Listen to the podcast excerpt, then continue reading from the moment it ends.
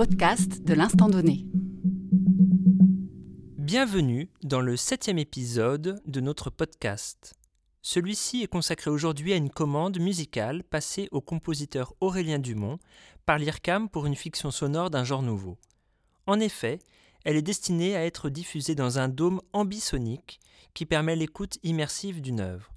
Il s'agit d'un programme où l'écriture musicale est en prise directe avec la littérature. Ces musiques fiction agencent un texte, ici L'autre fille d'Annie Ernaux, et une musique originale, celle d'Aurélien Dumont. Pour cette séance, la dramaturgie a été confiée au metteur en scène Daniel Janto. Dans notre podcast, nous avons choisi de vous faire découvrir en avant-première uniquement l'aspect musical de cette musique fiction. Ici, une version stéréo qui pourrait exister de façon autonome en situation de concert sous le titre de Memento Mortis. Aurélien Dumont a conçu une musique comme une sorte d'équivalence non verbale de la parole. Pour construire musicalement cet espace mental intime, il a travaillé à partir d'une matière minimaliste et entêtante, associant objets et petites percussions non conventionnelles à la flûte et au violoncelle. Les sonorités fragiles et ludiques évoquent le monde de l'enfance, l'un des thèmes centraux du récit. Voici à présent Memento Mortis avec Mayu Satobremo à la flûte, Nicolas Carpentier au violoncelle et Maxime Échardour aux percussions.